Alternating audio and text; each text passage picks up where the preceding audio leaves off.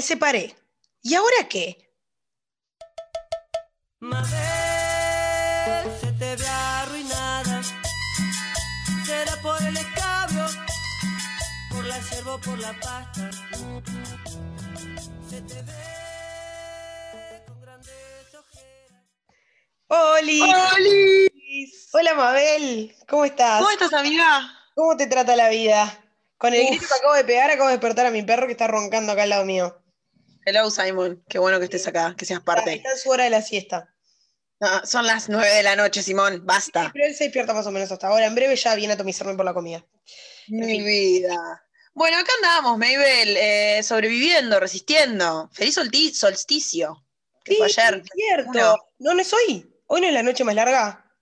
¿O fue ayer? Fue ayer, fue ayer. ah, yo como siempre perdía, ¿no? Un día, un día para. Estás como ahí en un limbo atemporal. Sí, totalmente. Eh, Bueno. nada, resistiendo, sos- eh, sosteniendo, ni idea, esperando, esperando tener una nueva casa. Eh, nada, con la vuelta a la casa de mis padres, que ha sido eh, épica. Épica. Mi psicóloga. Sí, mi psicóloga se está haciendo una panzada con esto. me, me va a salir carísimo. Esto, este mes viviendo acá me va a salir un huevo. Eso te iba a decir. Sí, por suerte, por suerte todo bien, los trastornos impecables, digo, gracias a Dios. Pero bueno, hemos vuelto eh, y vuelto. estamos dispuestas a exponernos en el día de hoy. Con, con un lindo tema, con un lindo tema para, para traer experiencias sobre la mesa, para charlar un poquito. Todos son lindos temas al final.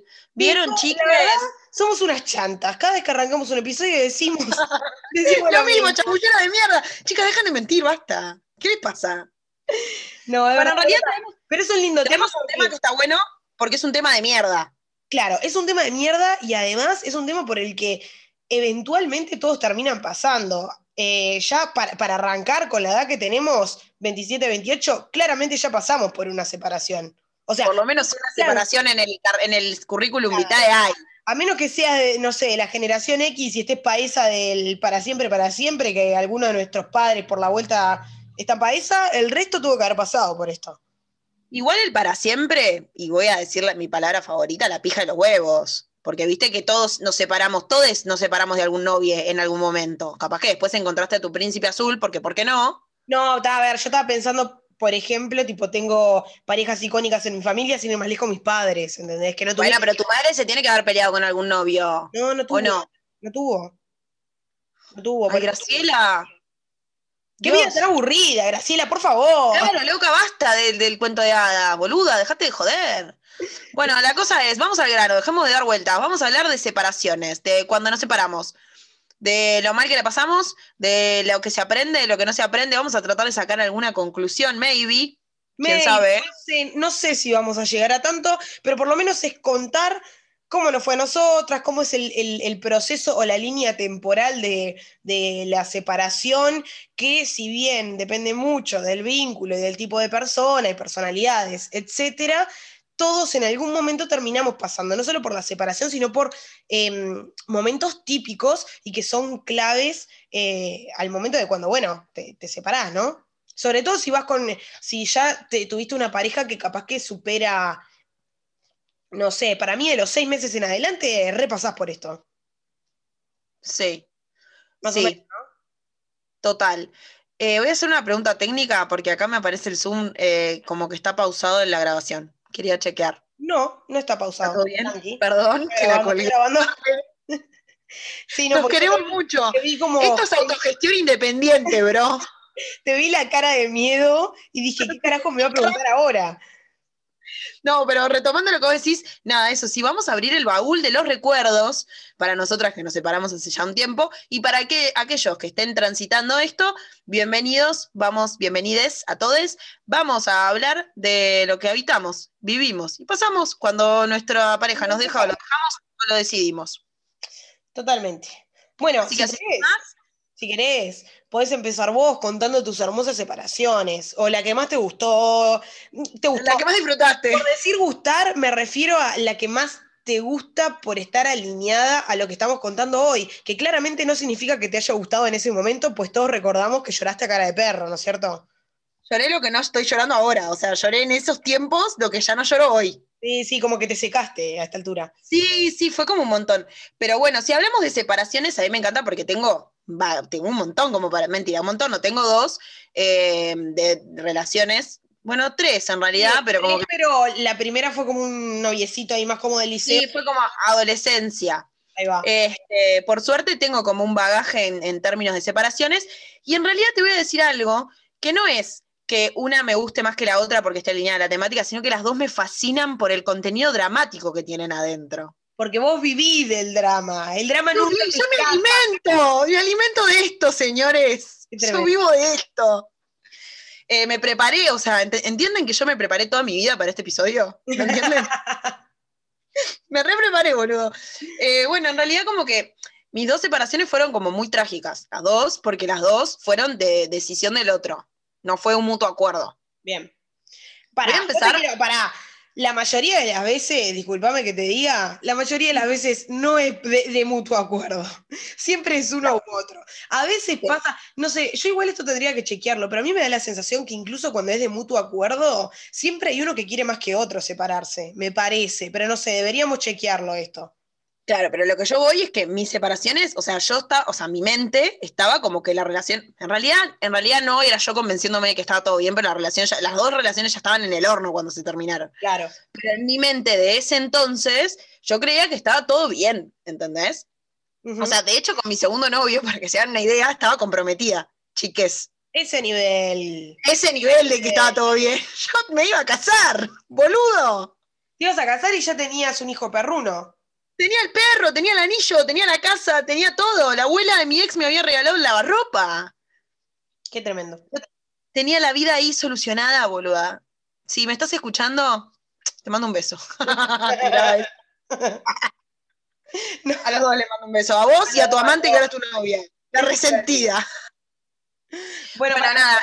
Contá un poquito más sobre, sobre Voy, voy, voy. tan lindas. Voy a, voy a ir al primer novio porque fue como la primera separación y para mí como la más de, que me salió más de las entrañas, ¿no? Ujú. Me acuerdo, me acuerdo como del momento, me parece que es clave cuando, cuando contamos la anécdota de la separación, el momento exacto en el que el otro te dice se terminó. Por lo menos para mí fue como así, ¡poh! Eh, mi primer novio me dejó por teléfono. Hermoso. Por suerte, me dejó por teléfono. Eh, y cuando me dejó por teléfono, en realidad me iba a ir a buscar a la universidad y medio que no fue, y yo me enojé y empezamos a discutir. Y me dijo, bueno, eh, como que lo quería dejar por ahí, y yo como, ¿qué querés dejar por acá? Nada, nuestra relación no da para más, no sé qué. Yo tipo, ¿me estás dejando por teléfono, bro? Por mensaje de texto, porque no era, no era teléfono, llamada. No, aparte que, eh, o sea, obviamente estaba aprovechando cualquier oportunidad, ¿no? Le vino al pelo esa discusión. Cualquier bondi lo iba a dejar bien. Obvio, obvio. Evidentemente. Entonces me dijo eso, y ¿qué hizo la señora? Porque sí. Eh, a ver, ¿estás hablando conmigo? ¿Qué hice? No me vas a dejar por teléfono. Vos me vas a ver la cara. señor. Vas a- Pues no, mi cielo, no me vas a dejar por Como huevo decírmelo en la cara. Y me lo vas a decir. Y bien dramática yo también, ¿no? Tipo, muy dramática. Entonces le dije como, bueno, no, eh, lo vamos a hablar en persona. Y me acuerdo que ese día había paro de ómnibus. Eh, y yo con mis 19, 20, 20. Y más o menos por ahí. y 20 por ahí tenía. Eh, a mis 20 me tomé el bondi, me fui a Punta Carretas, porque él trabajaba en ese momento en el shopping, entonces lo fui a buscar para hablar con él, por Ujú. supuesto. Entonces, este, mm, llego a, a Punta Carretas, yo en un estado eh, calamitoso, me siento en, en- todo eso. por supuesto, porque él me había dejado por teléfono en la tarde y era de noche. Bien. O sea, yo ya había tenido un montón de tiempo para llorar y ensayar un discurso que nunca di, por supuesto. La típica. Obvio. Plan Este. Entonces, nada, llego a Punta Carretas y me siento en un, en un banco de eso de afuera. Para quien no conoce o quien no sabe, o la- la- nuestras escuchas internacionales, jaja, la famosa. Son como, unos bancos de, son como unos bancos de plaza que están en la calle y estás tipo, ya, no sé, a 20 metros a la entrada del shopping.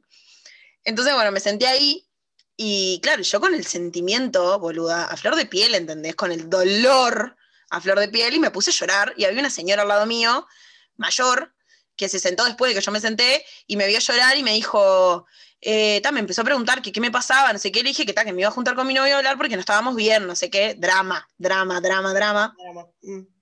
Y, y agarra y me dice, no, no, no te hagas eso, no sé qué, no tenés que llorar por nadie. La señora un amor. Este, y me dice, bueno, pero pará, no, mi hijo me viene a buscar ahora porque hay paro, ¿no querés que te lleve hasta tu casa? Y yo, señora, no. Ay, qué dulce. Una divina la doña. No, señora, no se preocupe, que yo tengo que hablar con mi novio. No, no, pero mirá, acá está mi hijo. Y el hijo estaba en el, en el auto esperándola y me dijo, subite. Le dije, no, no, me voy a quedar. Y en eso sale mi ex del, del coso. Entonces yo sentada, Claro, lo veo, trabajaba en el shopping. claro. Salía a las 11 de la noche, por supuesto, ¿no? Entonces lo veo que sale y se acerca, este, y cuando se acerca, le digo, hola, ¿cómo estás? Yo ya tipo cara de póker, ¿no? O sea, como que ya todo el llanto se me había desdibujado y yo ya estaba en modo perrísima, perrísima. Nada más que la cara te delataba, pero ponele. Sí, además yo con las cachetes grandes y los ojos grandes, te imaginarás que no había nada, o sea, era todo una cosa sola. Una papa. Bien, dale. Era una papa. Este, y se, se acerca y le digo, bueno, mm, ¿qué quieres hacer? Yo, perra empoderada, no me vas a ver mal. Y me dice, ya te dije lo que quería hacer. Bueno, bárbaro, le dije yo. Me paré y me fui. Porque obviamente no podía manejar la situación. Porque cuando me dijo eso, pedo. pará, pará, pará, no te adelantes. Me paro y me voy y arranco a llorar en el camino. Y solo pensaba, tipo, pa, me quiero fumar un cigarro, me quiero fumar un cigarro. Estaba, tipo, histérica. Y, y- y empiezo a caminar en llanto, pero en llanto, tipo, desquiciado. Y me para una mina en la calle y me dice, ¿estás bien? La mina así le digo, no, no estoy bien. ¿A vos te parece que yo puedo estar bien? Mirá cómo estoy. No. La mina me- no. La mina me soltó tipo, wow. Estás re loca, bro.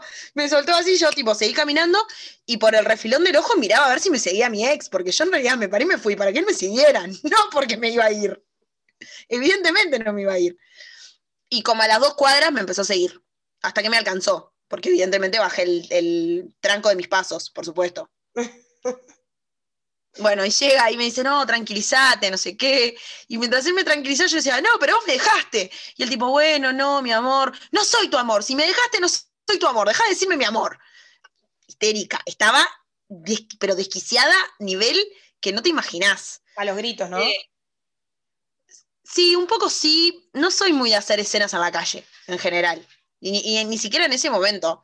Que, o sea, ya la situación a mí me estaba como consumiendo mucho y ya me ponía nerviosa estar haciendo escena. claro. No sé si grité o no, pero estaba como, no veía nada. O sea, solo le veía la cara a él y nada más. Y, y el loco me dice, no sé, ¿me querés preguntar algo? Le digo, sí, necesito entender qué carajo. O sea, hace tres días me dijiste que querías, tipo, estar conmigo para siempre. Tipo, y ahora me está dejando, no entiendo nada. Claro, porque No, me parece que, que vale la pena aclarar, eh, eh, porque en este vínculo, eh, por el contrario al que vas a contar después, eh, la realidad era completamente distinta. Vos no te lo esperabas esto. O sea, a ver, podías tener cierta intuición de alguna, no sé, al- alguna pavadita, pero en realidad vos estabas, en tu cabeza estabas súper bien con él. Por eso fue tremenda sorpresa el hecho de que te lo haya dicho. Claro, fue como, era tipo, yo estaba como que no entendía nada, literalmente no entendía nada. Bueno, está. Me dijo ahí como que no, que bueno, que ya él no estaba bien, que estaba cansado de mis problemas. Me tiró esas, lo amo. Tipo, me dio a mí toda la responsabilidad. Años me llevó recuperarme, cariño, años. Obvio. Este, ¿y, y qué pasó? Se empezó a hacer tarde, porque me dio que el loco no quería que yo me fuera en ese estado, y yo le decía que me dejara ir, porque yo ya no era su pareja, y yo podía hacer lo que se me cantaban las pelotas, pero claro, se ve que yo estaba en un estado de histeria que nadie me podía dejar sola, porque capaz de, no sé, boluda, no me iba a matar, yo iba a matar a alguien. O sea, el problema era ese, que era un peligro para la sociedad. Que hay que decirlo, cuando a uno recién lo dejan, es un peligro para la sociedad, no para uno mismo, porque realmente querés lastimar al otro, Sí, hacerlo doler. obvio. Bueno, y se empezó a hacer tarde, tarde, tarde, tarde, y como les había dicho hace un rato, había paro de ómnibus. Y pues empecé a quedarme sin transporte. Por lo que, eh, bueno, nada, empecé ahí, tipo, me empezó a llamar mi padre, que qué estaba haciendo, mi padre ya sabía lo que iba, que qué estaba haciendo, no sé qué, y bueno, me tomé un taxi para irme, y al final como que me, me lo tomé con él, porque en realidad lo iba a dejar en la casa y después irme a mi casa, porque encima de cornuda, buena gente, eh, al final nos bajamos del taxi y mi padre nos fue a buscar. Y acá viene la mejor parte. Ah, Si, están, si no están sentados... bizarro hasta ahora, ¿no? Que te hayas tomado el taxi con él. Y que tu padre los haya ido a buscar como si nada. como si nada, pero pará, porque acá viene la mejor parte de la historia, que es, estábamos sentados esperando que viniera mi padre y me dice, bueno, ta, yo te dejo que me lleves a mi casa, pero si vos me prometés que vas a tranquilizarte. Y yo tipo, eh, bueno, sí, no sé qué, la verdad está bien, me tranquilizo. Y de repente, como que me baja la info de nuevo de que el tipo me estaba dejando y me pongo a llorar otra vez. Tipo, pero llorar con sentimiento. Eso.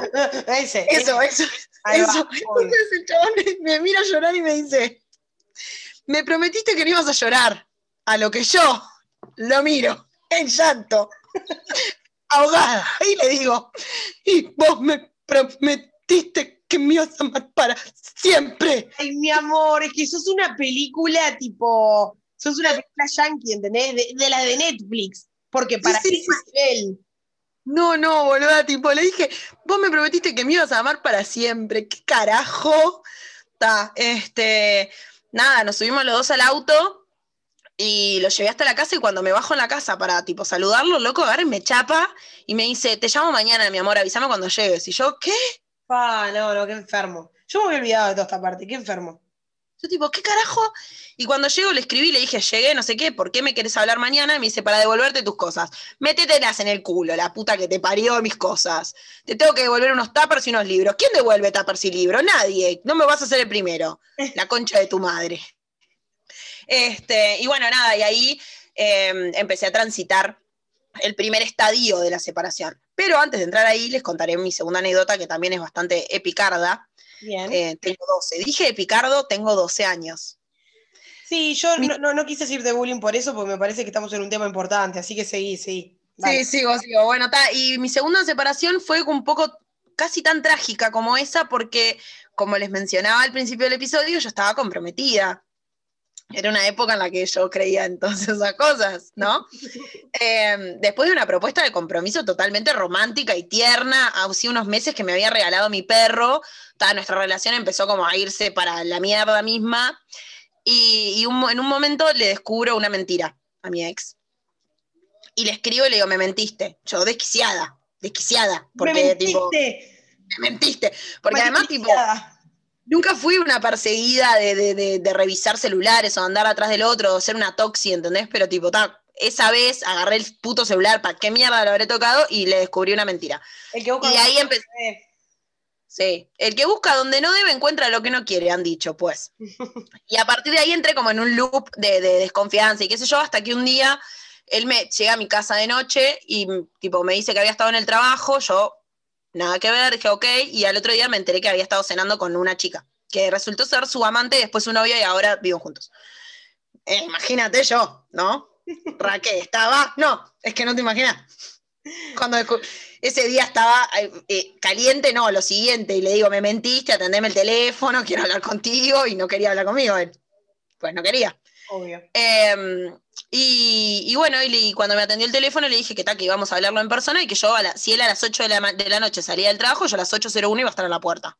Así que que, tu- que tratara de estar ahí porque él y yo íbamos a hablar, sea como fuere. Punto. Bien. Bueno, le me apersono en la puerta de la empresa, no sin antes esconderme atrás de una pared porque lo vi salir con la chica. Eh, Me acuerdo todo esto. hermoso, que yo decía, ¿qué hago? ¿Qué hago ahora? ¿Qué hago ahora? Horrible, horrible, todo horrible, hacía un frío, agosto, horrible. ¿Era agosto? Creo que era agosto, no sé. Bueno, la cosa es que eh, eh, sale mi ex, nos subimos al auto y nos vamos a hablar a la Rambla. Y bueno, y el que me dice que bueno, que está cansado de mis problemas, que no puede gestionar, lo mismo que el otro, ¿no? Steffi, si estás escuchando esto, anotalo porque mañana lo vamos a charlar.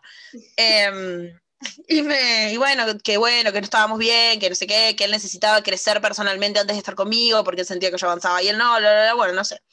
La cosa es que yo me empiezo, tipo, me empiezo a calentar, a enojar, enojar, a enojar, a enojar, a enojar, y en el momento agarro y le digo, mira, ¿sabes una cosa? ¿Quieres saber algo? ¿Quieres que te diga algo? ¿Ves este anillo que me pusiste acá en el dedo? Se lo vas a dar a, el día a se lo vas a dar a alguien el día que realmente te sientas comprometido para tomar una responsabilidad como esta. Antes, esta mierda a mí no me sirve para nada. Y se la tiré por la cabeza. Ajá. Y así toda empoderada y digna como fui, que nunca me di cuenta que lo podía haber empeñado o vendido. ¿Mm? Eh, se lo tiré por la cabeza y me llevó a la casa de una amiga, con el mismo discurso que mi otro ex de, bueno, mañana hablamos, no sé qué. Al otro día, cuando hablamos, me dijo que quería volver a hablar conmigo, no sé qué, cuando le escribo me dice, yo ya te dije todo lo que tenía para decirte. Dije, bueno, venís a mi casa a llevarte tus cosas, porque pues casi que vivimos juntos, estamos, estábamos comprometidos, la puta que te parió. Em, y bueno, y, y llega a mi casa y no quiere entrar. No quería entrar a mi casa. Porque decía que no, que tenía vergüenza, que mis padres, porque yo en realidad vivía en el mismo terreno que mis padres, en una casa afuera, independiente, digamos. Em, dije, ah, bueno, bárbaro, ¿no querés entrar? Bueno, perfecto, quédate acá, dame un segundito. Puerta abierta, yo tenía toda la ropa de él arriba de una mesa Y empecé a agarrar la ropa y a tirarlas, tirársela a la calle. Ah, no, que no querés entrar. Bueno, entonces toma, llévate tu mierda. Y mientras entraba a mi casa y volvía a salir, que hay como 30 metros, yo iba puteando y tirando ropa. La parte 2 de la película de Netflix, ¿no? Por supuesto, porque esta vez no le dije que me iba a amar para siempre ni nada de eso. Esta vez le tiré la ropa, la puta madre. Este, y bueno, ta, y ahí, ahí me dijo que me tranquilizara. No sé por qué todos me dicen que me tranquilice, si yo soy muy calmada. Se nota. Este, y bueno, nada, y ahí me dejó. Y ahí empieza toda la segunda parte, ¿no? Que ya avanzaremos hacia ese lugar. Que básicamente pasé días sin comer, sin bañarme, insultando a mis amigas. Sí, Este, bueno, pero eso, eso es un, un poco típico y era lo que hablábamos al principio, ¿no? De, de las etapas por las que uno va pasando que son inevitables, que tienen que ver sobre todo, tipo, con, yo qué sé, yo te diré que entre el primer mes y los tres meses, los primeros tres meses, digamos, uno la pasa muy mal, sería como una especie de pausa. O sea, yo claramente... eh, Contame primero, amiga, primero contame de tu separación y después ahondemos en estas pausas y en estas No, cosas no, que es que iba, iba a contar eso como en una, en una versión eh, reducida, de que en realidad, en, en mi caso, como fueron, solamente fue una separación, una ruptura, porque estuve 10 años de novia, de los 15 hasta los 25, por supuesto, con interrupciones de por medio, porque era una relación bastante tóxica, personalidades que no se llevaban bien, eh, más eh, una de ellas que claramente no era yo, tipo muy, eh, ¿cómo decirlo?, inestable emocionalmente. Tampoco me voy a quitar responsabilidad porque si estuve 10 años en esa es porque no solamente banqué cosas, sino que formé parte de, lo que terminó contaminando todo. Pero bueno, básicamente eh, yo me separé, capaz que, digamos que, que a los ocho, muchísimas peleas, y vos las sabrás, de muchas separaciones y peleitas, de capaz que eh, te dejo dos semanas sin hablar, eh, un mes sin hablar, una vez llegamos a tres meses sin hablar, cosas por el estilo, pero siempre otra vez recaíamos y volvíamos, hasta que una vez, capaz que cuando íbamos, a ver, yo diré que como unos ocho años y medio por ahí, nos separamos eh, y estuvimos un año separados, viéndonos a escondidas, sin que la gente supiera. Eh, porque claro, en realidad la gente ya estaba como un poquito, un poquito bastante saturada, toda esta red de contención que solemos tener a nivel familia y amigos, que suelen conocer el vínculo y con los que tratamos, ya estaban superados. Entonces lo que hice fue básicamente a todo el mundo que eh, me seguía viendo con él. ¿Qué pasó? En un momento, después de ese año, él estuvo de novio un par de meses con otra flaca que la terminó dejando para volver conmigo porque nosotros volvimos y volvimos directo a vivirnos, a vivir juntos, entendiendo que, eh, Bárbaro, ¿no? La convivencia como para... claro, porque eh, habíamos eh, eh, la típica de entender como que, bueno, en realidad lo que a nosotros nos faltaba era vivir juntos, porque claro, al, tener como una relación tan de pendejos, eh, nunca habíamos tenido la oportunidad de tener nuestro propio espacio. Entonces, cuando volvimos, él ya vivía solo y después eh, ya volvimos y estuvimos un- unos meses así y después nos fuimos a vivir juntos, entendiendo la convivencia como si fuera la salvación de todos nuestros problemas y la razón principal por la que nos habíamos separado en un principio, que resulta que nada que ver, como, no sé, las típicas parejas que a veces quizás pueden tipo empezar a, no sé, formar familia o algo por el estilo, como si eso lo fuera a salvar y en realidad es una prolongación de... de lo- de una- la crónica de una muerte anunciada, digámoslo. Totalmente, totalmente, porque en realidad uno después, con mucho tiempo, se termina dando cuenta que la mayoría de las razones por las que uno se separa son como la punta del iceberg y en realidad hay una cuestión, ya sea de incompatibilidad o un montón de cosas. Eh, y bueno, básicamente estuve viviendo con él, conviviendo seis meses, y esos después seis meses nos separamos, y ahí sí es que se cumplieron los 10, ¿no? Y en realidad no fue para nada una separación eh, así como dramática y de llanto y un montón de cosas, porque fue una de las tantas peleas que eh, él decidió irse de casa y yo lo único que hice fue no volverlo a aceptar a entrar. Entonces, como que se dio como por terminado. Igual sí cuando vos dijiste eso de que hay un momento clave en el que te acordás que te, te dejan por así decirlo, fue que me acuerdo de, no sé, estar en un, en un laburo nuevo en el que sobre todo tenía que aparentar mucho porque había entrado hacia, no sé, uno o dos meses y, haber salido en la hora libre, y, en la descanso, y cuando estoy volviendo, estoy en el bondi, y yo le había escrito y le había dicho si él iba... Que, que, iba a ser de noche, estando peleados, ¿no? Pero tipo, para saber que iba a ser de noche, y me dijo, no, yo ya me fui y no voy a volver. ¿Así? ¿Ah, o sea, ¿esa fue tu separación? Sí, y me lo dijo por WhatsApp. Y entonces, eh, lo que yo hice, le dije, bueno, dale. Esa noche eh, apareció, todavía tenía la llave, entonces apareció en un momento como me dijo, hola Sabri, vengo a buscar ropa. Yo estaba en el cuarto leyendo, entonces pasó para otro cuarto donde tenía guardada la ropa, te agarró unas cosas como para sobrevivir el fin de semana, digamos, y se fue. Y desde ahí nunca más lo volví a ver y desde ese momento van, y, ahora en estos días se cumplen dos años. porque no volví a ver? Porque después tuvimos intermediarios que se encargaron de llevar, de trasladar las cosas que teníamos en común, o las cosas de él y todo eso, porque él siempre quiso volver y yo lo único que hice fue, ya te digo, aprovechar la oportunidad esa para decir, bueno, Sabrina, esta vez si no va más y esta vez es en serio miles de veces vos me habrás escuchado decir eso, por supuesto, pero esa vez era en serio, en serio. Eh, era mi miedo más grande, tengo que confesar que para mí eso fue un loop temporal en el que viví durante no sé cuánto tiempo, porque vos lo resumiste ahora en cinco minutos y para mí fueron años. No, sí, pero para vos y para todos en realidad fueron años. Lo que sí es que en realidad todas esas cuestiones de drama yo las viví durante la pareja, porque a veces pasa eso, no es una separación como así como una fecha clave o que pasa desde que te separás y de ahí en adelante es que te quebrás, sino que yo ya venía quebrada de capaz que el último mes de un llanto continuo por diferentes razones, muchísimas discusiones, eh, dormir por muchísimos días en la misma cama, pero mirando cada uno para un lugar distinto. Eh, ser como, y eso, eso me parece que es lo, lo que tipo realmente no le recomiendo a nadie, es convertirse un extraño en tu propia casa. Cuando vos estás conviviendo con alguien y te convertís en un extraño, para mí, a partir de ahí, ya no hay marcha atrás, no hay nada que se pueda recuperar. O sea, yo me acuerdo del punto de tener discusiones y que capaz que él estaba en el cuarto y me llamaba como para poder charlar y tratar de arreglarlo, y yo por adentro pensar, por favor, que no me llame, que no me llame, que no me llame. Y cuando me llamaba, por favor, que no se quiera arreglar y sentarme y él querer solucionar las cosas y yo por adentro pensar, oh, esto no más, pero a su vez no tenía los ovarios suficientes como para decir basta, porque en una relación desde tan pendejos, por mucho tiempo, y con, una, con familias tan consolidadas, porque de hecho hasta ahora son amigas, su familia y la mía, eh, me costaba muchísimo. Entonces, eh, nada, me costó pila y le sufrí abundante antes de separarme. Después de que me separé, no, no tuve esos tremendos llantos o esas cosas así como resarpadas, pero sí, por supuesto, que pasé por etapas de, completo bajón, como de estar en pausa y no saber para dónde arrancar.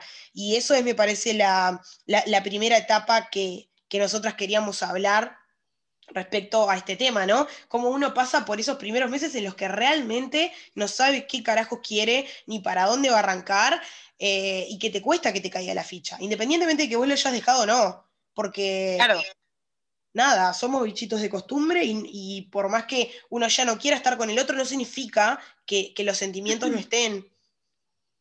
sí, claro, me, parece que después de este momento de autorreferencia total, de hablar de, cómo nos separamos, de ese momento clave, que, que para mí fueron momentos como re icónicos y que para vos fue capaz que más una prolongación más de algo que ya estaba pasando en la pareja, viene esto, ¿no? Estos primeros, este primer encuentro de una separada.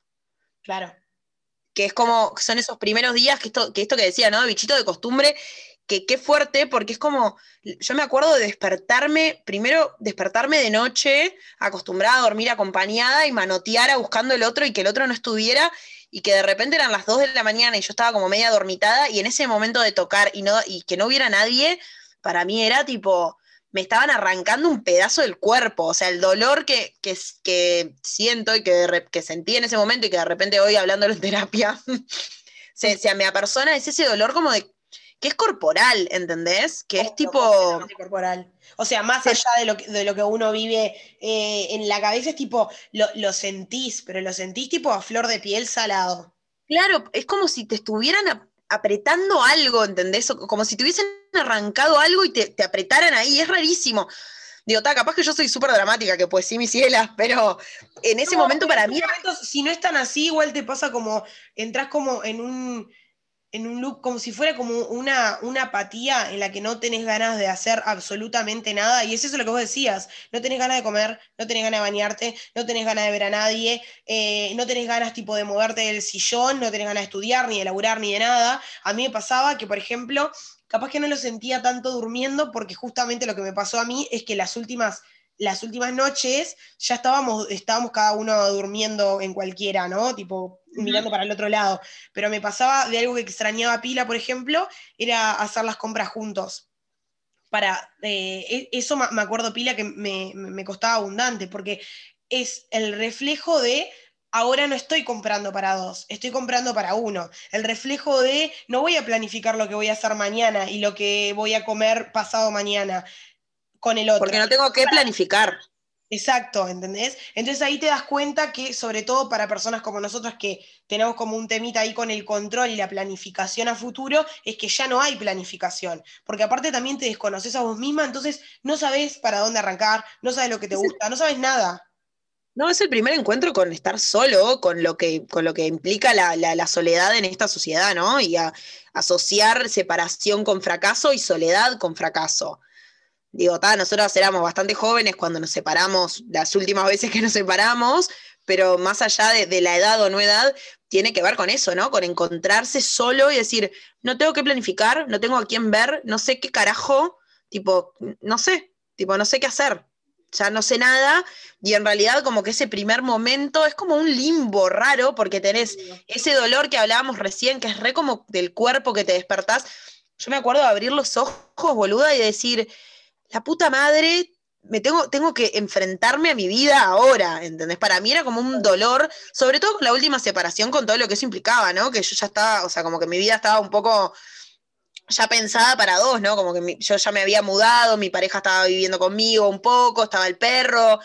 Era como, está, bueno, ahora tengo que mirar a mi perro a la cara y darme cuenta que es mi perro, no el perro de otro, no el perro de dos. Es mi perro, es mi casa, eh, es como, son mis compras, y ese era eso, era tipo, guau, enfrentarme ahora a todo esto, no sé cómo hacer, y, y tenerlas, me, de- me acuerdo de que, la, de la red de contención afectiva, las amigas, estaban ahí tipo, bueno, dale, ¿qué hacemos? ¿Qué? No sé qué, yo tipo, no me quiero, no quiero ver a nadie, no me quiero bañar. Es lo que te pasa, es que no, no tenés ganas de ver a nadie, pero a su vez la experiencia nos ha demostrado que esa red de contención nos ha salvado la cabeza incluso cuando no teníamos ganas de ver a nadie y creíamos que podíamos solas. Y no, no A mí, este spoiler, yo lo voy a volver a repetir al final del episodio, pero a mí mis amigas me salvaron la vida. O sea, en, en términos, no, o sea, no tan dramático, pero un poco sí. No, pero un poco fueron sí, las que me rescataron de, de- de ese- de ese lugar, porque sinceramente los primeros, por lo menos los primeros, el primer mes, las primeras semanas después de que te recién te separás, es como que no hay luz, boluda, es un limbo, porque además como que todavía no caes en que esa es la realidad y por lo menos estás esperando que el otro aparezca, es como, obvio. bueno, y ahora que esto es en serio, esto no, o sea, mi realidad de verdad, es- o sea, de verdad esta es la realidad hoy, o sea, yo tengo que volver a hacer todo esto ahora. Claro, y a veces te pasa también como que, ponele, eso que vos eh, mencionabas de la frustración, ponele, a mí me pasó pila, porque algo que a mí me había hecho enojar, eh, re zarpado, y fue la razón por la que después, cuando él quiso volver a intentar hablar para, poder- para volver a casa y yo no lo dejé, es que hay algo que me había, tipo, roto, pero zarpado, era que él se había ido a dormir a lo de los viejos, esa vez que se fue y nunca volvió. Y para mí fue, fa, boludo, tipo, estás haciendo tremendo teatro y le estás contando al resto del mundo que nosotros no pudimos solucionarlo. Yo estoy segura de que si él no- eh, se hubiera ido capaz que a lo de, no sé, algún amigo o algo por el estilo, yo hubiese seguramente vuelto y tardado más en darme cuenta que esa relación iba a funcionar. Pero el hecho de que fuera lo de los viejos lo hacía como mucho más como formal y dije, fa, le estás mostrando al mundo que nosotros no funcionamos. Y yo tengo un problema con eso, que espero que a la gente, tipo, que a la, mayoría de las personas no le pase, pero seguro hay algunos como yo que sí, que es eso de la frustración, de decir, eh, tengo que aceptar que no, que no funcione. Que, y hay que entender que el hecho de, de que no haya funcionado es parte de la vida, no es una pérdida o falla nuestra, sin importar que, que el entorno lo va a ver como tal o, como, o que uno por su, su personalidad lo entienda como tal. En realidad es parte Yo de creo que el entorno, cosas que no, que no están destinadas a, a durar, pero por una cuestión, que es lo que digo, que a veces es que o no hay amor, o no somos, incompati- o no somos compatibles, o a veces las, las visiones que tenemos del futuro, hacia dónde vamos, los caminos, son distintos y ya no se conjugan como antes. Sobre todo en mi caso, que son relaciones que venían como de muy chicos y entonces había una maduración mía, personal, después la maduración del otro y después la maduración de la relación. Y conjugar esas tres cosas no es nada fácil. Entonces, no, no, me costó pila entenderlo que no había sido culpa mía y que tampoco había sido culpa del otro.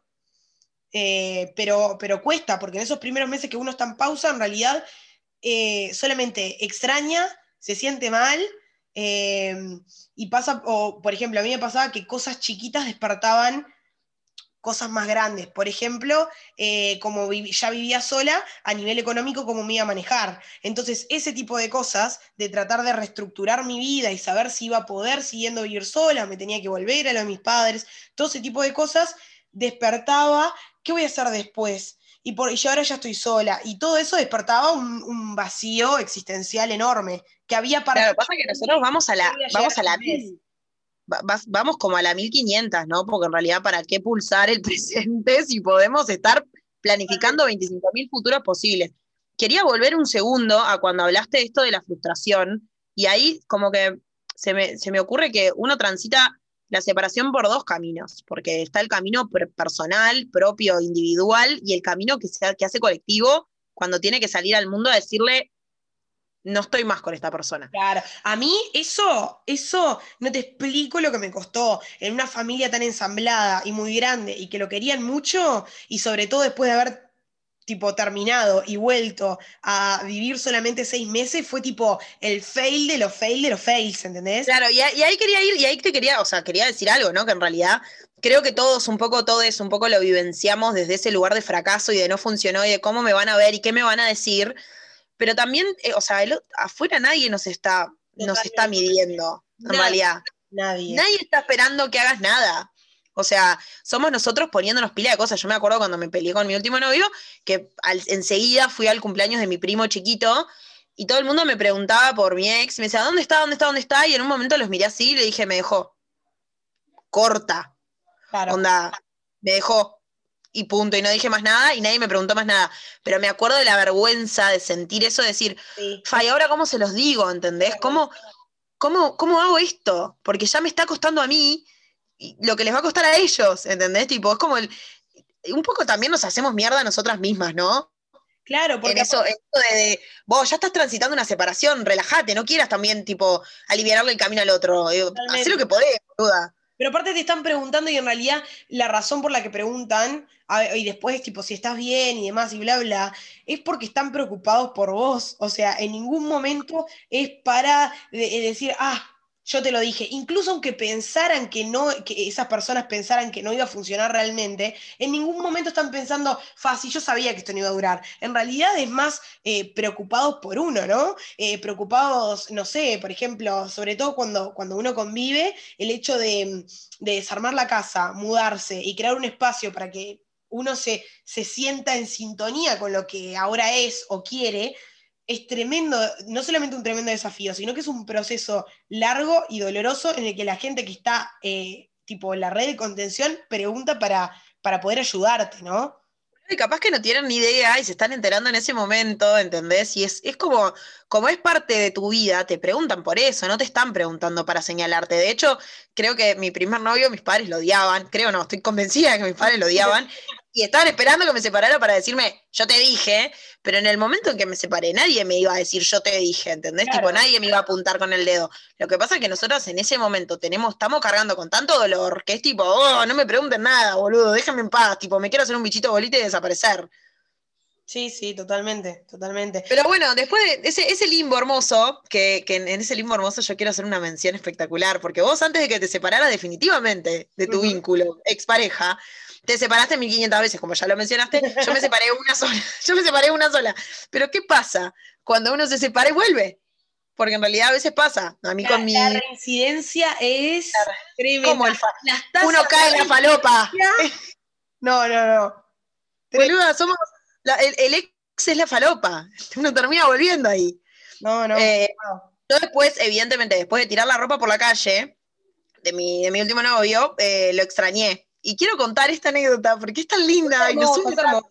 Sí. nos une tanto como amigas que, que tal, que necesito. La cosa es que yo me separo y paso un mes separada en ese limbo terrible en el que nada, nada tenía sentido y lo extrañaba, porque hay que decir la verdad, más allá de la frustración y del dolor y de lo que sea, uno extraña al otro. Quieras o no, estás Aunque acostumbrado a extrañas.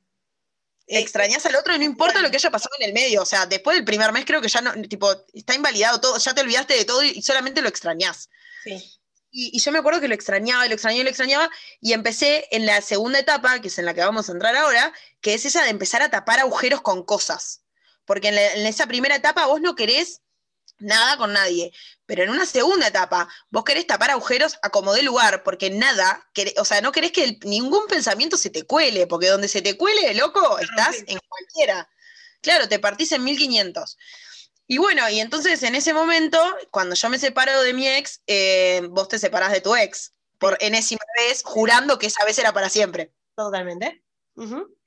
Eh, y bueno, llegas a mi casa en este, en este estadio de tapar todo con, con cosas, y como la vieja normalidad lo permitía, nos íbamos de joda cada vez que podíamos. Sí, sí. Porque nada, era, era la forma de, de- de obviar nuestra realidad que Y nos no hacía tan... de tener distracciones, porque es, eso es un poco, por lo menos en nuestro caso, lo que hizo la pandemia, ¿no? Tipo, nos hizo estar con, con nosotras mismas y fue tipo, en ese momento, como no teníamos, o sea, como teníamos todas las opciones habilitadas, lo que hicimos fue, y bueno, nos vamos de cheboli, claramente. Fue. Nos ponemos perrísimas y nos vamos... con la putivuelta, dijeron ellas. Claro, nos vamos de puti vuelta, bro. Ya está.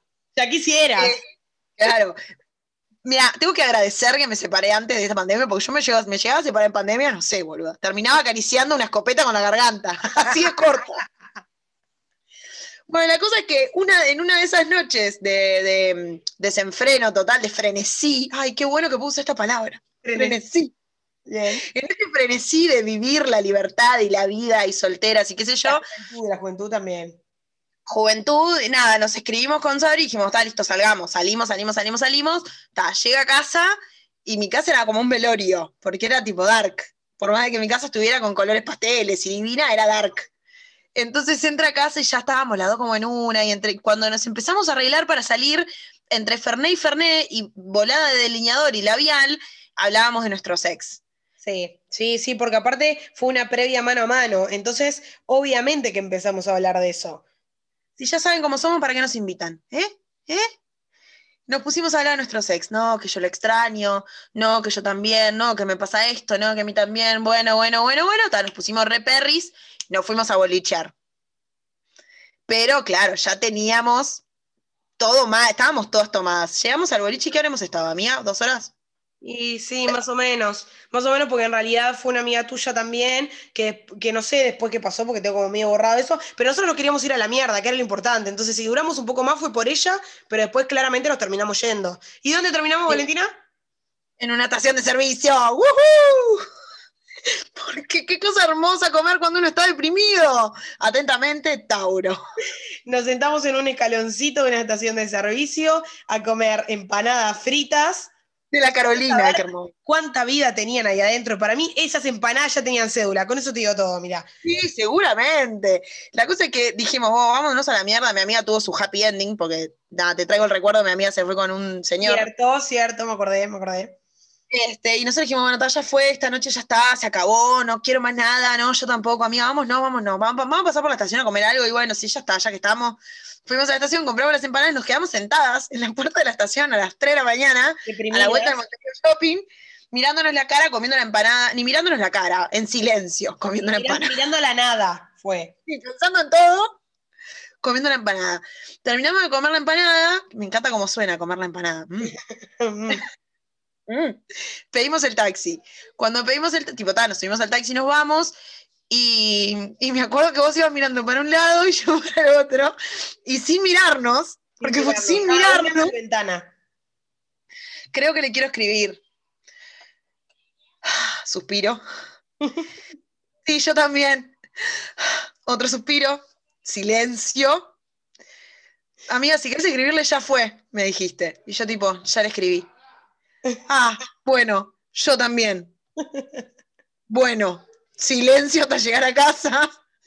Y nos acostamos a dormir. Tipo, llegamos y nos acostamos a dormir. Yo me desperté varias horas antes que Sabri, porque mi ex me contestó en la mañana, porque él trabajaba el sábado. Y empezamos a tener una charla de volver.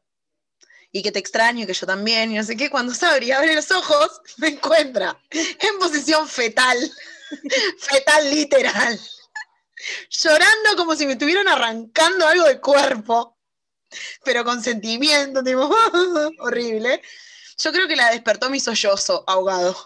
Sí, boluda. Pero aparte yo no entendía qué había pasado. Y después, pará, y después que yo me fui, vos seguiste, tipo, llorando, que yo me acuerdo que tu vieja me agarró en el camino cuando me iba y me dijo, ¿cómo está? Y le dije, la verdad, no tengo la más puta idea, pero desde que, desde que me desperté está llorando. Horrible.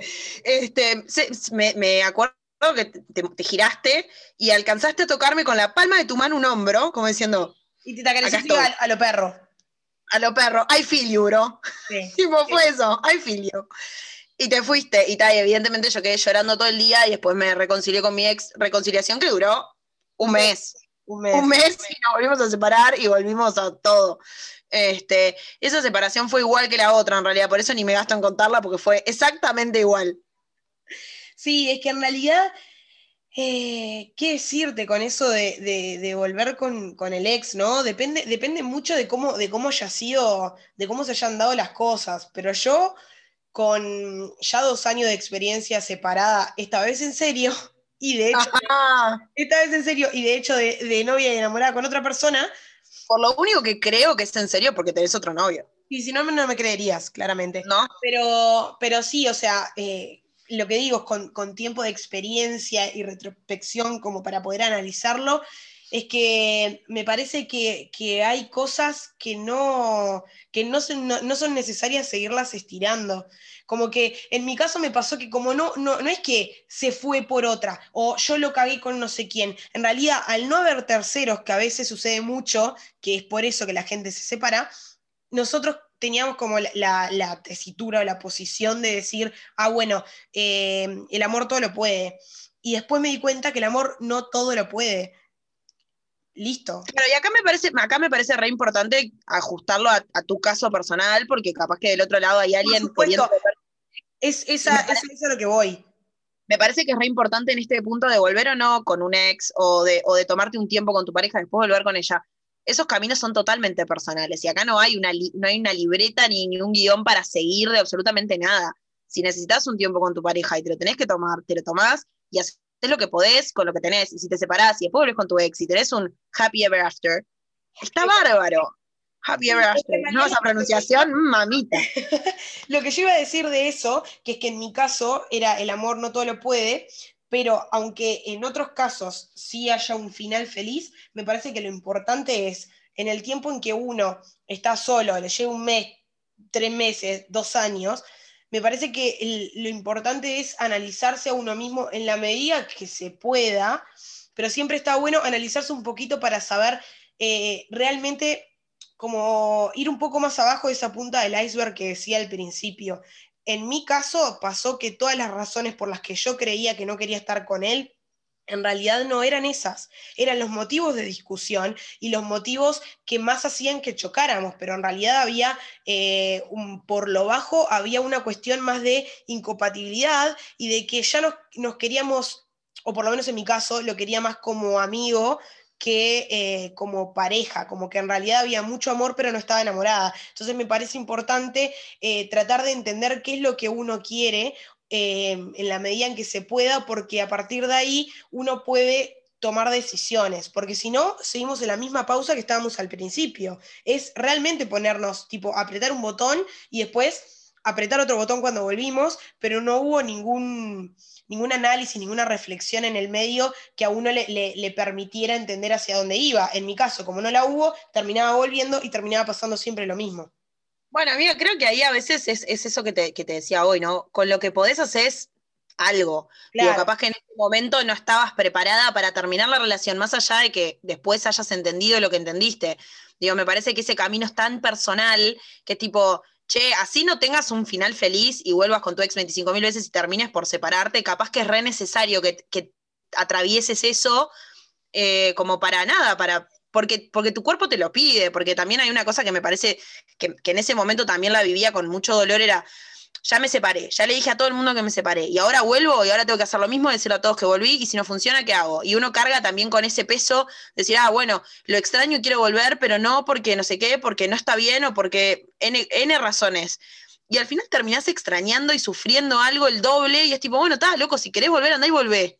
Si querés irte a dar la cabeza contra la pared, andá y dátela. Si querés ir y volver y que todo salga bien y termina saliendo bien, está genial. Claro, para mí lo, importante en esos tiempos es otra vez eh, repitiendo la red de contención.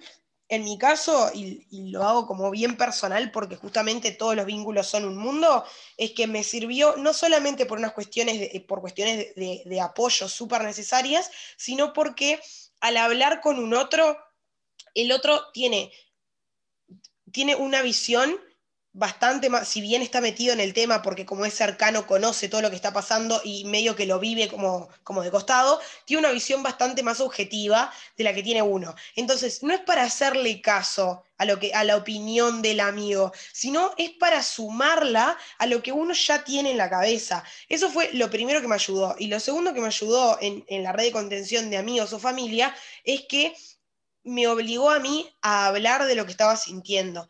Y al hablar de lo que estaba sintiendo, me permití tipo escucharme y al escucharme entenderme más. Porque a mí lo que me pasaba era que yo tenía como como yo creía que tenía las cosas claras en mi cabeza, pero cuando uno se las explica a un otro, tiene que elegir ciertas palabras y tiene que elegir cierta, cierta línea eh, de, como de continuidad, como, como darle un, un, principio y un fin a lo que está contando para que el otro lo entienda. Y en esa explicación yo entendí cosas de mí que no las hubiera entendido si solamente las hubiera tenido en mi cabeza como pensamiento. Claro, si las transitas solo es complejo, es muy complejo. Cuando uno empieza a hablar, empieza a darse cuenta a veces o de lo tóxico o, de lo que está pasando que de repente no lo había visto, o de esto mismo que decís, de la incompatibilidad, o de algo que está haciendo ruido, que no funciona, que no querés, que no te hace bien, lo que sea. Por eso sí, la, red de contención afectiva siempre es la, clave de muchas cosas, además de la comunicación con el otro. Pero, pero sí, eh, a veces pasa que uno vuelve con un ex y a veces es necesaria la vuelta para reafirmar o que tenían que estar juntos o que no tenían que estarlo pero siempre esas anécdotas suman un montón. Y después de esa vuelta y separada, de vuelta y separada, cuando es definitivo y pasan esos primeros tiempos en los que uno no quiere nada, en los que uno tapa todo con todo, llega la otra etapa, que es realmente hacerse cargo de la realidad. Sí, sí, sí. Que ya es con un poco de pesar y dolor, pero ya es desde otro lugar, ya es tipo, bueno, ok. ¿Cuál es mi nueva realidad, básicamente? Claro, esto ya es definitivo. Y, acá en este punto a mí me, fue re clave para mí, nada, de, volver a, comer sola. Tipo, creo que en todo, en todo se materializa como un momento clave en el que se da cuenta de que, es la que esta es la realidad, de que uno a partir de ahora es esto, es, es, es solo, es sin pareja, es de a uno. Y para mí fue eso, fue ir al supermercado a comprar la comida que yo quería comer y hacerme una comida para mí, porque es muy distinto comer para matar el hambre y decir, ok, listo, ya comí, ya está. Y otra cosa es realmente enfocarse en mi, en mi vida, ¿no? En mi vida taurina. Eh, es enfocarme como en una comida. Entonces, me acuerdo, me acuerdo que ese día me compré un vino y me hice una lasaña. Em, fue como eso, tipo, ok, ahora estoy sola y yo también tengo que disfrutar de esto, porque no es excluyente estar con alguien disfrutar ciertos momentos. Pero ¿cómo Creo que fue ese cuando te hiciste la comida y te sentaste a comer y a tomar el vino? ¿Te sentiste mal o te sentiste bien? Triste, tipo, me sentía triste, me sentía un poco vacía. Creo que también tiene que ver con el ideal de pareja que nos meten en la cabeza, ¿no? O sea, y con esto que hablamos como la pareja, como la medida del éxito siempre, cuando uno se sienta a hacer cosas solo, ya de por sí es como, wow. Eh, a ver, ahora que llevo cinco años soltera, tipo, eh, para mí es normal, pero para mi familia, por ejemplo, es como, bueno, ok, ¿cómo que no estás buscando pareja? ¿Cómo que no estás buscando una, un dos? Y, ahí viene esta medida del éxito y esto que yo sentía en ese momento, ¿no? Tipo, ok, ahora no tengo, no tengo pareja, tipo, no sé si me merezco una cena para mí misma. Y entender el, entender el merecimiento de, esa, de esa situación fue como, como clave, por lo menos para empezar a reescribir, eh, empezar, no, bueno, sí, empezar y no reescribir, empezar a escribir mi, cuento, ¿entendés? Claro, a mí em, me pasó un poco eso eh, cuando, no, cuando me tuve, obviamente yo cero energía taurina, así que no vino por el lado de la comida claramente, eh, aparte tal, no tenía ganas de morir eh, incendiada básicamente. yo siempre tengo ganas de morir. tipo, me, me vino, em, por ejemplo, cuando cambié el, cambié como el, diseño del living, al devolverle ciertas cosas a él, por ejemplo, el sillón y alguna otra cosita que tenía por la vuelta, el hecho de comprarme una tele, de estar como eh, buscando, buscando en Pinterest cuál era la, el mejor... Eh, la mejor decoración que se alineaba a mis gustos y a lo que tenía ganas de hacer ahora, porque también pasas por esa etapa de entenderse a uno mismo, o sea, quién soy, sigo siendo la misma persona que era, me perdí en el camino, qué es lo que me gusta, ya lo que ya no me gusta, en todos los ámbitos posibles. Entonces yo me acuerdo que cuando iba comprando cosas de a poquito y las iba poniendo eh, como en el segundo cuarto que tenía como disponible, y después lo que hice un fin de semana cuando ya creía que tenía todas las cosas, eh, cambié absolutamente todo. Y me senté a mirar tele con mi nuevo living, y si bien me sentí triste, eh, sentí como una especie como de no es placer la palabra, pero algo que se acercaba muchísimo, porque era como una autogestión que nunca había tenido, porque yo había pasado de estar en una familia tipo que siempre hizo como muchas cosas por mí, a estar a vivir en pareja, lo que implicaba que también había muchas cosas que yo relegaba por hacer de a dos, y después eso era ya una decisión completamente mía y me sentía como tremendamente satisfecha del lugar en el que estaba y de haberlo hecho yo sola. Por supuesto que después uno vuelve a recaer y vuelve cada tantos meses también a extrañar o no, y ahí también vale la pena, creo que preguntarse, o por lo menos algo que me sirvió a mí, es preguntarme si realmente eh, extrañaba a la persona o en realidad lo que extrañaba era tener a, un dos o una persona que me acompañara, me abrazara, me acariciara y estuviera en, ciertos momentos eh, transitando conmigo. En mi caso me di cuenta que era lo segundo, o sea que lo que yo extrañaba era el, hecho de que hubiera alguien ahí acompañando y lo, que, en qué se traduce eso en el miedo a estar sola, que también fue tremendo desafío entenderlo y entender que aún a veces uno tiene que estar solo, porque yo me acuerdo que pasé por etapas de esa cosa que decíamos de llenando vacíos, no solamente boliche, sino tipo, yo qué sé, saliendo, ¿eh? Personas personas, saliendo, continuamente y viendo todo tipo, todos los, no todos los días, pero digo, todos los fines de semana viendo a alguien distinto, y llegó un punto en el que me saturé porque en realidad eh, me sentía más vacía de lo que me sentía antes. Y no porque ver a, a cierta cantidad de personas esté mal, sino porque no era por ahí por donde yo, Sabrina, tenía que ir. Y no me daba cuenta porque lo que estaba haciendo era tapar agujeros. Entonces me tuve que obligar a mí misma a estar en una etapa sola nuevamente, que habrán sido como unos tres meses, pero a diferencia de los primeros tres meses iniciales en el que uno está depre, fueron tres meses de, de, de tipo de estar para mí, en el sentido de salir a pasear con el perro, salir a comer, dejar el fin de semana completo el celular arriba de la mesa en mi casa y, por ejemplo, e ir a ver o amigas o a mis padres o lo que sea, pero sin estar con el celular. Y todo eso me ayudó pila a estar conmigo misma para después volver a encarar eh, lo que uno suele llamar como el embole, entre comillas, de empezar de cero o lo, lo que implica eh, nada, empezar a salir con, salir con alguien o conocer a alguien, pero no por, eh, por el hecho de, llenar vacíos, sino por el hecho de que realmente tenés ganas de conocer gente. Claro, no por inercia, sino por algo diferente. Exacto. Sí, a mí ponele con el tema este que te decía de la comida, en realidad como que para mí fue como un punto clave en el que está así, si bien eh, me sentía como triste, también era como esa, esa de decir, ok, bueno, listo, lo, lo pude, pude sortear esto que me daba tanto miedo. No, porque a mí me daba miedo enfrentarme a eso porque era enfrentarme a estar sola. Y creo Claro. que ahí viene este punto, que es un poco lo que vos misma estás diciendo, ¿no? Tipo, bueno, el miedo a estar solo, el, hace tanta, tanto agujero en uno que, ta, que por ahí le dan pila de miedo a esas cosas y cuando se separa tenés que enfrentarte a eso y enfrentarte a conocerte. Porque por ahí con, con esa, con, con alguna idea, con estas ideas que nos, que nos han metido en la cabeza y con las que hemos, de la que hemos aprendido, de la forma de que se tiene que amar, estamos como reacostumbrados también a, a que todo sea de a dos. Y cuando algo tiene, viene de a uno, es como, bueno, ¿qué carajo?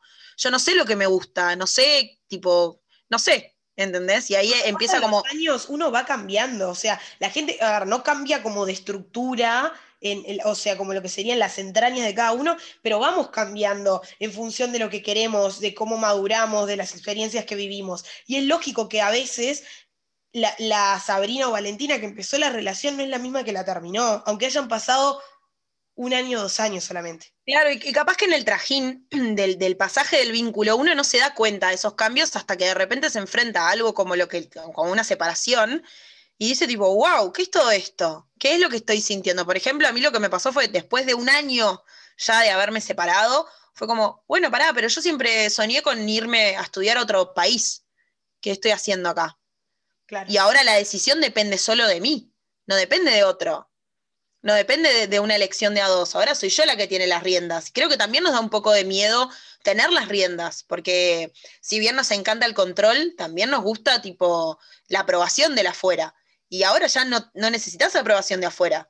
Si la necesitas es por una cuestión de, de- de algo nuestro que hay que tratar y ver con, con mayor detenimiento, pero digo, no, no hay aprobación. Ahora no hay nadie que te diga sí, hagámoslo o no hagámoslo. Ahora sos vos la que lo elige y lo quiere.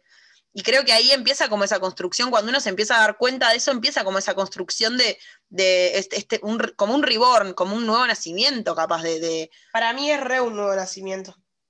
Salado. Sí, yo creo que, creo que si me pongo a mirar ahora, digo, wow, qué carajo, qué montón de, de- de cosas que pasaron en este, en este tiempo.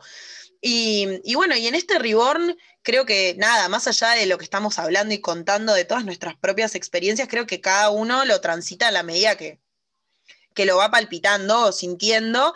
En mi caso tenía que ver con, con ir atrás de lo que siempre había querido y tal, y lo hice y me fui, y ahí fue como, ya, ya había pasado un año, ¿no? Ya había pasado bastante tiempo en el medio, que, y empecé a resignificar cosas, cosas que por ahí, lugares que tenían significado de dos, ya empezaron a tener mi propio significado. Ya los lugares donde me daba miedo pasar cuando recién me había separado, porque ahí había sido, no sé, la primera cita o el primer no sé qué o lo que fuera, ya era como, bueno, empiezo a pasar por acá porque esto ya tiene otro significado, ya es mío. Ahora es mío y ahora mi, mi vida es como un poco mía. Claro, claro. Capaz que en esto, capaz que, no sé si en estos niveles de drama donde los transité yo, también hay que hacer el, el- el- la salvedad de que evidentemente en ese momento no teníamos la información que tenemos hoy, ni la vida se medía con los estándares que se mide hoy. No, Entonces era muy más normal también vi- vibrar tanto de a dos y, y siempre estar como en eso de pareja, eh, como re eh, peli, ¿no? Mm. Entonces, cuando ya em- empecé a resignificar y hacer, y sin buscar esa, si- sin esperar el respaldo del otro, ya empecé como a construirme y fue, fue re lindo. Y- o sea, en tu caso, yo me acuerdo que, tipo, para mí lo más importante es eso que dijiste vos, ¿no? De cuando te fuiste a España, que era algo que siempre habías querido hacer y que no era porque el otro no te dejaba, sino porque cuando uno está con un otro, eh, a veces los planes cambian y es lógico y no está mal, porque es lo que querías en el momento, pero a su vez estaba lo otro que siempre habías querido y era la, la- la chance como para poder hacerlo y me parece como importantísimo darse la oportunidad de... em, yo me acuerdo que tipo, yo había empezado el, máster hacía unos pocos meses cuando me separé y entonces en realidad era como, como si lo hubiera empezado de vuelta. Eh, y, nada, o sea, me, me costó pila, pero después el hecho de haberlo hecho completamente sola, este año cuando, cuando lo terminé y me recibí, es como eh, tremenda satisfacción porque, porque nada, fue encararlo de un lugar completamente distinto. Antes era más como... eh, sí, por supuesto que me rompía estudiando, pero era estudiar en la facultad para llegar a mi casa y tener que encarar una vida de a dos, entonces eso que quedaba como medio relegado y en realidad era algo en la que yo había decidido apostar no solo por una cuestión de dinero, sino también porque era algo que quería hacer para mí y, entonces había quedado como medio aparte y, logré volver a iniciarme, o sea, este reborn desde el lado del estudio. Por supuesto que, ponele, fue, eh, fue complicado porque, no sé, o sea, yo creo que en tu caso, ponele, te ayudó pila el haberte ido a España porque implicó tremenda independencia, eh, no solamente familiar, sino a nivel tipo de todos los lugares que eran como conocidos, eh, conocer otras culturas, era todo completamente distinto, entonces me parece que fue como un cambio drástico. Bastante más abrupto que en mi caso, que yo necesité no solamente de hacer el máster sola, sino que yo pasé por haberme enganchado con alguien que no sentía lo mismo y después por haber pasado por un vínculo cortito de seis meses, pero que, que, que, no iba para donde yo quería y que me lastimó en su momento cuando terminó. Y recién cuando pasé por, todas por esas cosas, recién ahí pude analizarme por completo a mí misma y entender, pararme de un lugar que es el que me paro ahora para tener una nueva relación, que es que hacer justamente lo que quiero, por dónde quiero ir, cómo me lo, voy a comunicar con el otro y qué es lo que seguro no quiero eh, hacerle al otro o con el otro o lo que sea. Me costó un poquito más que a vos, pero... Uno lo está construyendo todavía, amiga. Porque yo en realidad. que todas las, no importa las situaciones, todas las, las, construcciones, cuando uno las ve desde lejos, logra darse cuenta que todas esas pequeñas experiencias o grandes experiencias en tu caso hicieron que estemos parados donde estamos ahora. O sea, lleva tiempo, no es algo que uno dice, ah, bueno, ahora voy a estar bien y ta. Seguimos hasta ahora en esta. Sí, obvio. A ver, eh, yo hice un cambio súper drástico de mi vida porque soy drástica este, mm. pero en realidad creo que antes, antes de irme a, otro continente, creo que también era eso de cuando empecé a tomar todas esas decisiones, estaba como parada, como si, la, imagen era como yo parada arriba de algo mirando todo lo que estaba pasando, como, pa, pensar que hace un año atrás pensé que no iba a poder con esto, pensé que esto me iba a matar. Claro. Tipo, de una forma figurativa en realidad, pero creo que esa es la sensación y ahora, ahora estoy pudiendo, y ahora puedo resignificar, y ahora me puedo sentar en este bar sin sentirme como el orto, y ahora puedo ir atrás de mis sueños y de repente hacer esto y esto otro. Y no es demonizando a la, otra, a la pareja o haciendo que el otro se vea como un hijo de puta, haya sido lo que haya sido, no tiene que ver con el otro. En realidad tiene que ver la separación, me parece que, por lo menos desde el lugar donde tratamos de encararlo hoy, tenía que ver con, con un tránsito súper personal.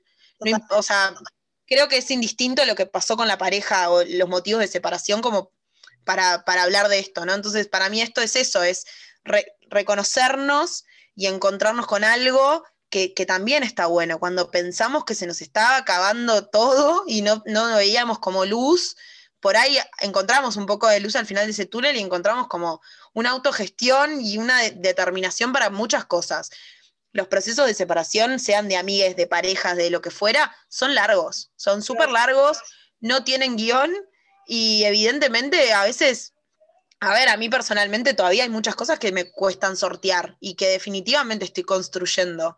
Todo esto de mi vínculo con otros eh, de forma sexoafectiva creo que está en jaque un poco por las parejas que, que tuve y no en jaque desde un lugar negativo, ¿no? Como desde replanteo de... Replanteo, replanteo es la palabra.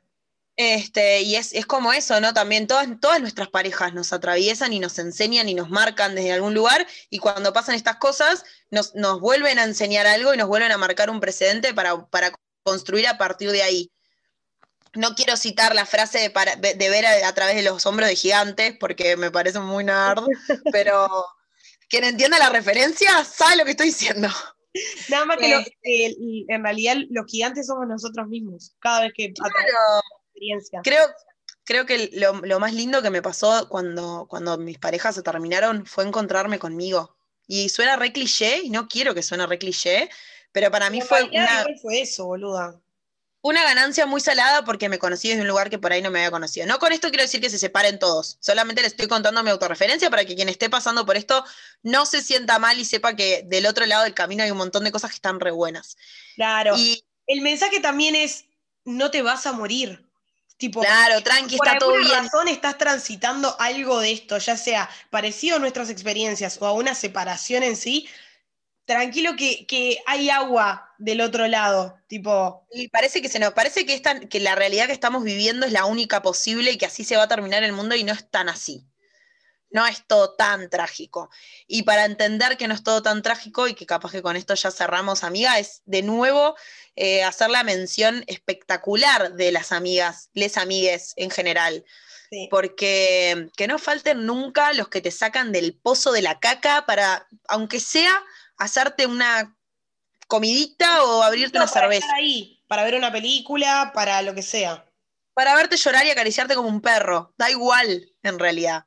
Porque acariciarte como un perro en referencia a cómo me acaricia Sabri, ¿no? No. Si sus amigos lo acarician como perro, revisen, ni idea. Este, pero sí, como, como eso, ¿no? Como, bueno, ok, qué lindo, qué lindo camino que te toca transitar hoy eh, contigo mismo, pero qué bueno también es tener esa red de contención que, que te ayuda a resignificarlo todo.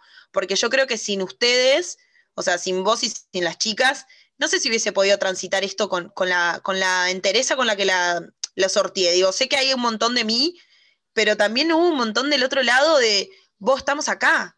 O sea, también somos parte del mundo que tenés construido. Y está de más eso. Sí, la verdad, eh, te, te, o sea, sí, también suena cliché, pero es un poco que te cambia la vida, porque en realidad, eh, no sé, por lo menos en, en mi caso, me, me- me hizo ver las cosas desde otro lugar. Y, y me hizo ver las cosas de otro lugar, no solo a nivel de cómo me relaciono sexoafectivo, sino eh, llegó un punto que estábamos en, que no, a ver, no digo que para todos sea igual ni que tengan que pasar por esto, pero en nuestro caso eh, me sirvió para hasta cómo me vinculo con mi familia, qué tan em, eh, deconstruida estoy a nivel de feminismo, que es algo re importante para nosotras. O sea, las charlas llega a un punto que se, se tienen tantas aristas que se, se derivaron como para, para otros lados que también hizo que, que me conociera yo, que las conociera ustedes, eh, o sea, es como, es como todo un círculo de retroalimentación de, de- de energía que, que- que está buenísima. Así que Sí, nada, a veces, un poquito el mensaje. a veces damos por sentado a los amigos porque siempre están ahí, pero mm, ah, capaz que hay que darlos menos por sentado porque son, no, no son solo amigos, son lo que nos sostiene cuando, cuando parece que todo un poco se viene abajo. Así que esta mención especial, clave. Este, nada. Si están, si están transitando por algo de esto y nos están escuchando por eso, acá hay un montón de, de apoyo emocional si lo necesitan. apoyo emocional, moral, todo, todo lo que quieran. Lo único que no van a encontrar es estabilidad, pero que, que tenemos apoyo, apoyo siempre hay. Eh, si lo- siempre estamos en una, qué sé yo. claro, todos estamos en una haciendo lo que podemos con lo que tenemos, como siempre, me voy a guardar eso como un claim, pero si lo están transitando, lo- los abrazamos y nada, quédense tranquilos que lo que viene va a estar de base, sea lo que sea que tenga que venir. Total. Nada. Eh, con esto, hermoso que acabamos de Con decir. todos estos, estos clichés que son tan verdades, eh, bueno, damos por terminado el episodio y, y bueno, prometemos venir también con algo, con algo jugoso para la próxima, así que. Sí. Tenemos que dejar de decir que todos los temas están buenos, pero el que viene, Pero el que tenemos viene muchas está de más. tenemos muchas ganas de explorar cosas, y con cosas me refiero a la concha, bebé. Nos vemos después de la cortina de pibes chorros. Nos vemos después de la cortina de pibes chorros. Les queremos. Hasta la próxima.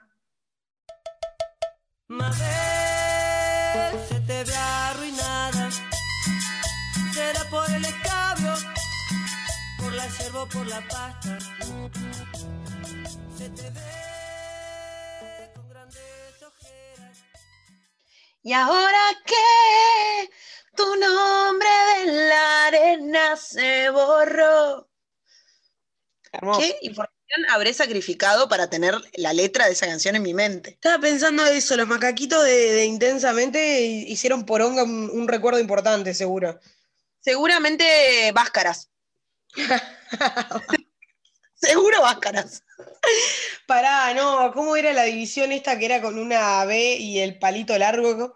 ¿Cómo es? Váscaras. Váscaras. ¿Era eso? Sí, que era tipo más menos tres, track, track, track y una fórmula.